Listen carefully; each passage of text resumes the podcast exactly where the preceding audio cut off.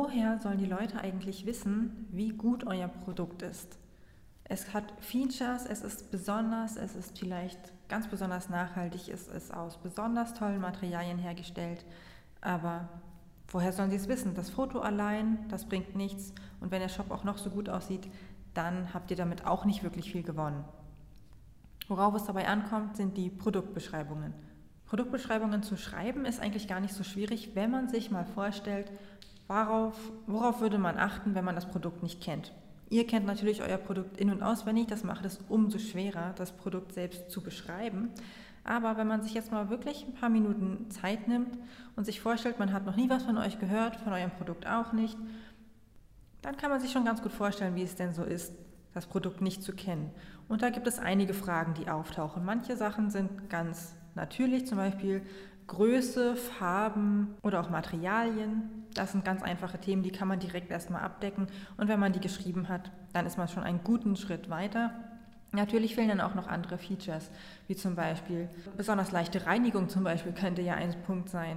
Es geht einfach darum zu zeigen, welche Benefits hat der Kunde, wenn er denn dieses Produkt hat und wenn man abseits denkt von der ganz normalen Produktbeschreibung, die wirklich nur diese harten Fakten darstellt, dann kann man auch noch punkten, indem man sagt, welches Problem dieses Produkt denn löst. Das ist nicht nur was, was man bei den Dienstleistungen braucht, sondern auch bei richtig harten Produkten, also einer Flasche zum Beispiel oder einem Mikrofon. Wenn man jetzt sagt, Produktbeschreibungen sind ein großes, schwieriges Thema, dann kann man sich erstmal ein bisschen ruhen können, ein bisschen hinsetzen und sagen, nein, wir schaffen das jetzt, denn man schaut einfach mal, welche Probleme löst denn jetzt mein Produkt. Es macht natürlich irgendwelche Sachen leichter, es macht Sachen schöner, es macht Sachen angenehmer und genau das sollte man auch mal in die Produktbeschreibung schreiben.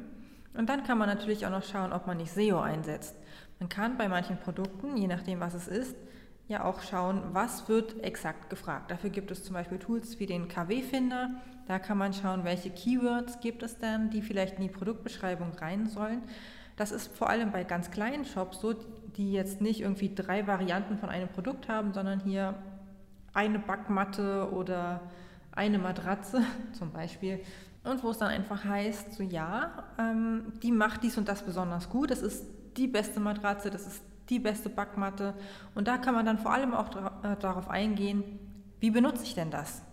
Jetzt bei so einer Backmatte kann man sich ja denken, ja, kann ich die dann waschen? Kann die denn wirklich bei 250 Grad in den Ofen? Kann ich sie denn wirklich drei Stunden mit dem Schmorbraten im Ofen lassen? Genau solche Fragen zu beantworten, das macht eine gute Produktbeschreibung aus. Wenn man jetzt sagt, man hat jetzt zum Beispiel eine Matratze, dann ist das ein bisschen anders. Ich weiß nicht, wie sehr erklärungsbedürftig eine Matratze ist, aber da geht es dann darum, okay, man legt sich drauf, aber man kann zum Beispiel trotzdem sehr viel über Pflegehinweise schreiben. Da geben auch zum Beispiel die Keyword-Fragen sehr gute Hinweise. Das, da muss man jetzt nicht unbedingt sagen, okay, wir machen jetzt SEO mit unserem Shop, aber diese Fragen sind einfach die Fragen, die die Kunden wirklich haben und die sie in die Suchmaschine eintippen.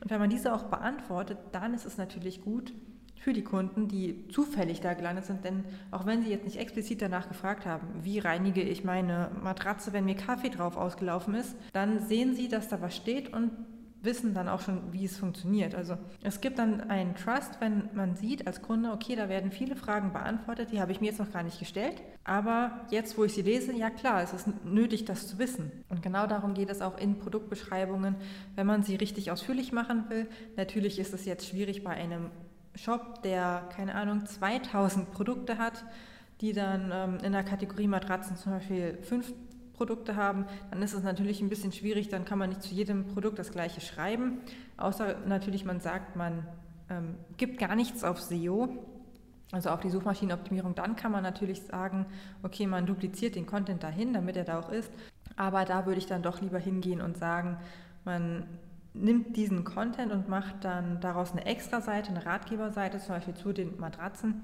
und verlinkt aus jeder Matratzenproduktkategorie dahin und schreibt dann dementsprechend gute Buttons, damit die Kunden wissen, okay, da gibt es weitere Infos und dann können sie da weiterschauen. Das hat jetzt aber dann nicht mehr wirklich was mit der Produktbeschreibung zu tun. Deswegen wieder zurück zur Produktbeschreibung. Wenn wir im ersten Schritt angefangen haben, die harten Fakten aufzuschreiben, dann ist das schon mal ein guter Punkt für die Produktbeschreibung. Im zweiten Schritt schauen wir dann nach den Fragen, die beantwortet werden können. Das ist auch ein sehr guter Punkt. Und dann schauen wir natürlich noch nach den Benefits. Mit diesen drei Punkten werdet ihr sehr wahrscheinlich bessere Produktbeschreibungen schreiben als der herkömmliche Shop, der nur auf die Informationen wartet quasi, die der Hersteller liefert. Denn diese Informationen sind erstens immer gleich, weil sie ja einer geschrieben hat und dann landen sie in allen Shops. Und zweitens sind sie selten sehr ausführlich. Das heißt, da könnt ihr richtig punkten und euren Shop hervorheben, wenn ihr sagt, meine Produktbeschreibungen sind besonders gut, besonders ausführlich, sind vielleicht noch sowas wie so ein halber Testbericht. Dann kann man noch sagen, ja cool, da sind richtig viele Infos, dieser Shop ist vertrauenswürdig und vielleicht ist es auch ein Produkt, das ihr white labelt, also das euer Logo hat, obwohl es quasi ein Produkt ist, das auch andere haben, dann ist es besonders wichtig, dass ihr hier hervorstecht, damit ihr dann auch mehr Vertrauen genießt als die Konkurrenten oder die Mitbewerber, sagt man ja so schön.